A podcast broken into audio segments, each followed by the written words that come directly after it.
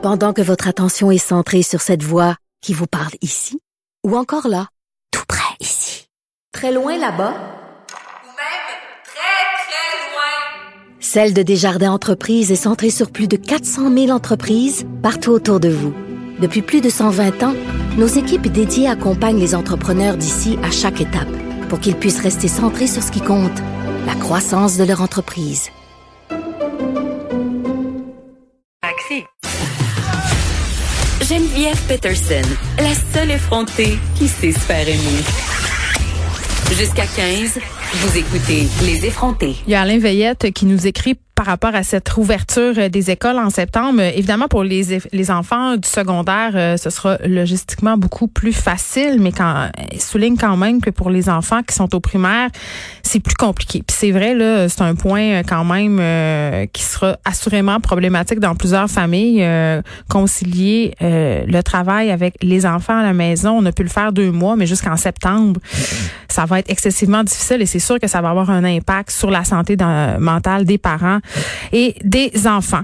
Parlons maintenant euh, de la réouverture de plusieurs parcs nationaux qui seront euh, de nouveau accessibles aux Québécois dès le 20 mai. Euh, du côté du fédéral, Vincent le disait un peu plus tôt, on a annoncé l'ouverture de certains parcs à compter du 1er juin. Il y a l'organisme Nature Québec qui demandait la semaine passée que le gouvernement, justement, ouvre ses parcs nationaux dans la province. On discute de l'annonce d'hier avec eux. J'ai Madame Alice Anne Simard, qui est directrice générale de l'organisme. Bonjour, Madame Simard. Bonjour. Comment vous accueillez euh, cette nouvelle de cette annonce de la réouverture euh, de certains parcs le 20 mai au Québec? Euh, Notre Québec se réjouit de, cette annonce. Euh, on est bien satisfait que le gouvernement ait répondu rapidement à notre demande. On avait reçu là, un appui important de la population pour notre demande et on est euh, satisfait que les gens puissent avoir de nouveau accès à la nature. Oui, c'est ça parce que, bon, dans un communiqué, vous soulignez quand même, à juste titre, que dans les zones urbaines, euh, le confinement a vraiment limité l'accès aux espaces naturels. Il y a plusieurs personnes qui habitent en ville, qui ont un petit balcon, qui n'ont pas nécessairement de cours. Donc, ces parcs-là, ça devient en quelque sorte leur cours arrière et être privé de ça, ça peut avoir un impact sur la santé mentale des gens. Exactement. Donc, dans, surtout dans les espaces euh, urbains, là, ce qu'on a vu, c'est que tout ce qui est zone un peu de, de, de verdure, que ce soit les trottoirs, les rues, les parcs urbains, tout ça euh, est de plus en plus bondé, surtout avec l'arrivée des beaux jours. Donc, nous, en demandant la réouverture des parcs nationaux, ça permettait d'avoir d'autres endroits où les gens pourraient profiter de la nature et oui, profiter des, des effets bénéfiques de la nature sur la santé physique et mentale. Euh, les études, en fait, montrent que euh, avoir un contact avec la nature, ça nous permet de diminuer les symptômes de dépression, d'anxiété, hmm. le stress également. Donc, évidemment, dans une période de crise qui est stressante comme celle qu'on vit présentement, c'est très important d'avoir un bon, un bon accès à la nature. OK, mais qu'est-ce qu'on va avoir le droit de faire euh, ou de pas faire dans les parcs là, quand ça va réouvrir? Parce que j'imagine que, bon, au niveau du camping et tout ça, ça sera pas maintenant.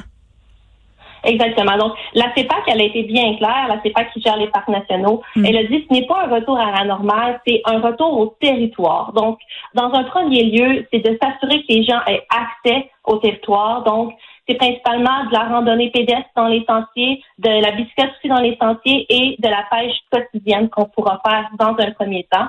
Donc, au moins que les gens puissent se retrouver en forêt et ensuite les plans au niveau peut-être du camping ou de hmm. l'hébergement euh, vont devoir être analysés par la santé publique et éventuellement, il y aura peut-être des annonces Donc, on ira de façon graduelle. Très bien.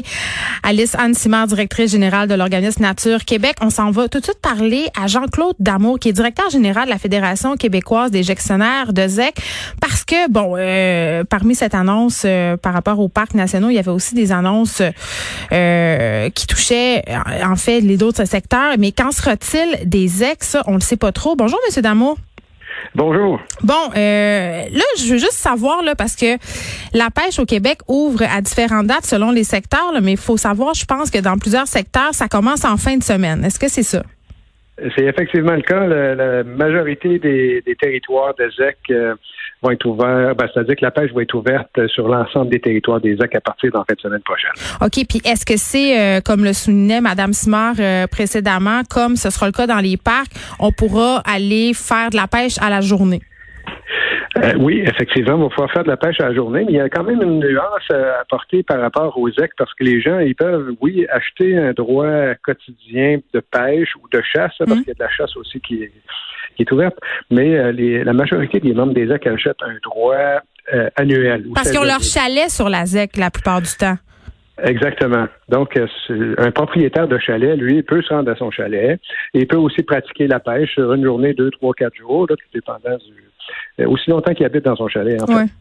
Puis là, en ce moment, est-ce que les propriétaires de chalets qui sont sur les ailes, ils ont accès à leur propriété?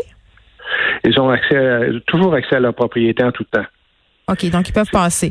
Mais là, bon, euh, j'imagine que la COVID-19 euh, a eu des impacts quand même au niveau des EC. Comment ça se passe? Est-ce que vous avez eu des annulations? Est-ce que pour vous, ça change pas grand-chose, justement, étant donné qu'il y a des chalets? C'est quoi les impacts concrets de la pandémie sur les EC au Québec?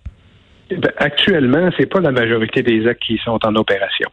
Donc, l'impact n'est pas si grand pour l'instant. Là, c'est beaucoup plus dans l'ouest de la province, là, en Outaouais, par exemple, et au nord, euh, euh, dans les Hautes-Laurentides. C'est dans ce coin-là où la pêche ouvre avant, un peu avant tout le monde. Donc, eux ont senti les effets beaucoup plus euh, rapidement. Dans l'ensemble des autres actes, la saison de pêche démarre un peu plus tard. En forêt, il y a encore beaucoup de neige, il y a beaucoup de lacs qui ne sont pas encore dégelés. Mm. Donc, ça n'a pas eu beaucoup d'effet sur la pratique de la pêche et sur, l'achalandage parce que le territoire n'est pas nécessairement facilement accessible à cause de la neige. Mais là, vous attendez à quoi pour cet été? Euh, je pense qu'on va avoir une baisse de fréquentation pendant l'été. Et euh, la raison principale, c'est euh, l'interdiction de pratiquer du camping. OK, mais donc ça veut dire quand même qu'il y aurait plusieurs ZEC qui pourraient être placés en difficulté financière parce qu'au niveau du financement, là, je comprends que les gens qui ont des chalets payent un droit annuel et tout ça, mais jusqu'à quel point les ZEC tirent des revenus de ce type de tourisme-là, justement? pour certaines ZEC, là, c'est plus de 50 du chiffre d'affaires. C'est vital, là. C'est vital, oui. C'est très important, majeur. Puis les bon, ils doivent être inquiets, les ZEC, c'est ce que j'imagine? Euh, oui, nos gestionnaires sont inquiets. Puis, tant que le camping ne sera pas ouvert, ben c'est non seulement c'est une baisse de revenus de camping, mais c'est une baisse aussi au niveau de l'achalandage des revenus reliés à la pêche et à la chasse. Est-ce que vous attendriez à ce que le gouvernement euh, offre une certaine aide financière? Ben là, c'est le cas. Il y en a des aides financières qui sont disponibles là actuellement, mais comme nos ex sont pas tous en opération, ils n'ont pas accès à une aide financière alors qu'ils sont pas en opération. Mais à partir du moment où les actes vont pouvoir démarrer leurs opérations, le 20 mai prochain, donc s'ils doivent faire face à une hmm. baisse d'achalandage, une baisse de revenus, ben oui, ils vont avoir besoin d'accéder à une certaine forme d'aide. Puis on ne sait pas. Puis on sait pas quand est-ce que le camping euh, va de nouveau être permis. Jean-Claude Damour, merci beaucoup de nous avoir parlé, directeur général de la Fédération québécoise des gestionnaires de ZEC. Bonne journée. Ça fait plaisir.